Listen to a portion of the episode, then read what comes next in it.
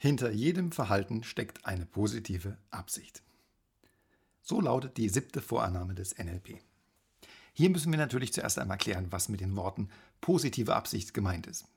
Positiv ist eine Bewertung und damit eine individuelle Aussage, kann also nur in der Welt des Individuums eine Bedeutung haben. Und was für mich positiv ist, kann für jemand anderen durchaus weniger positiv sein. Wenn ich zum Beispiel jemanden erfolgreich verklagt habe, dann ist die Zahlung, die auf meinem Bankkonto eingeht, für mich positiv. Für den, der zahlen muss, eher negativ. Vor Gericht war ich erfolgreich und habe gewonnen, positiv, und der andere hat verloren, negativ. Und diese Ambivalenz ist der Grund, warum wir das Verhalten anderer oft nicht verstehen können. Wir haben einfach keine Ahnung von der mentalen Landkarte der oder des anderen.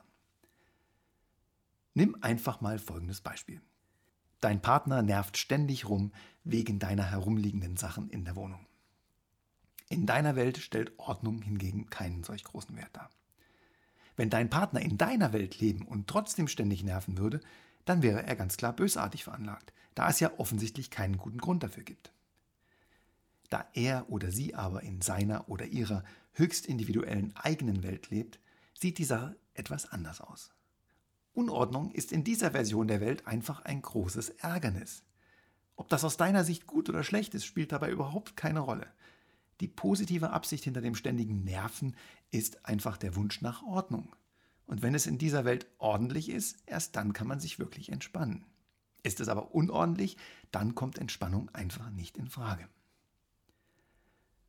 Oft verurteilen wir andere vorschnell, weil das, was sie tun, in unserer Welt keinen Sinn ergibt, doof ist oder gemein.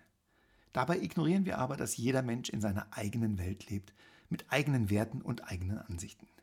Da sind wir dann wieder bei den sieben plus Milliarden Realitäten da draußen. Wäre es daher nicht viel schlauer zu sagen, was du da gerade gemacht hast, verstehe ich nicht. Hm, interessant, da läuft etwas ganz anders als bei mir, also lass uns mal rausfinden, was ich da noch dazulernen kann.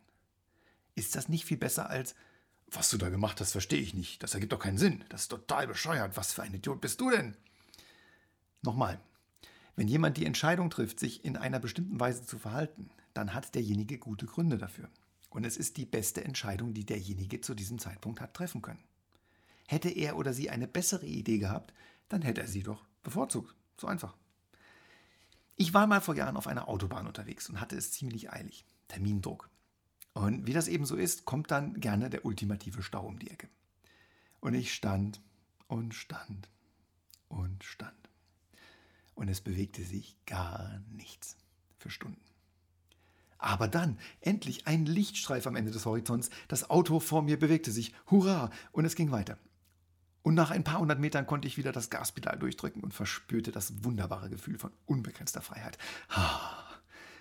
Ähm, bis zu dem Moment, als dieser Schleicher vor mir auf der linken Spur auftauchte und mit der Erinnerung an den fürchterlichen Stau im Kopf wurde ich spontan wütend auf diesen Depp da vor mir. Warum kann der nicht einfach rechts fahren, wie jeder normale Mensch auch? Und dann fängt der Idiot auch noch an zu bremsen. Ja, geht's dir denn auch gut oder was? Was für ein Piep! Na, dem zeige ich jetzt mal, was ich von ihm halte. Lichthupe, Stroboskopmodus, Hupe dazu, Hand-Armzeichen, das volle Programm. Äh, und dann konnte ich es sehen, was er schon vor mir gesehen hatte. Hinter der Bergkuppe vor uns war es wieder soweit, der nächste Stau. Jetzt stand ich knapp hinter dem vermeintlichen Idioten, der zu doof war, um vernünftig Auto zu fahren. Äh, und ich hatte plötzlich das Gefühl, dass ich jetzt der Idiot bin. Äh, hallo, Entschuldigung, war nicht so gemeint. Äh, wie peinlich ist das denn? Und warum all das? Weil ich das Geschehen in meiner Welt auf meiner mentalen Landkarte interpretiert hatte. Ich hatte ja gar keinen Grund gesehen, um zu bremsen. Also hatte der andere auch keinen Grund zu haben. Also war er ein Idiot. Quod erat demonstrandum.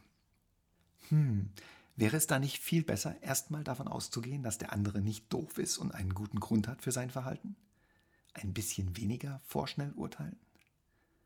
Hinter jedem Verhalten steckt eine positive Absicht. Klingt harmlos, ist aber voller Kraft. Wenn nur jeder zweite dieser Vorannahme des NLP folgen und andere weniger schnell verurteilen würde, wäre die Welt ein deutlich angenehmerer Ort.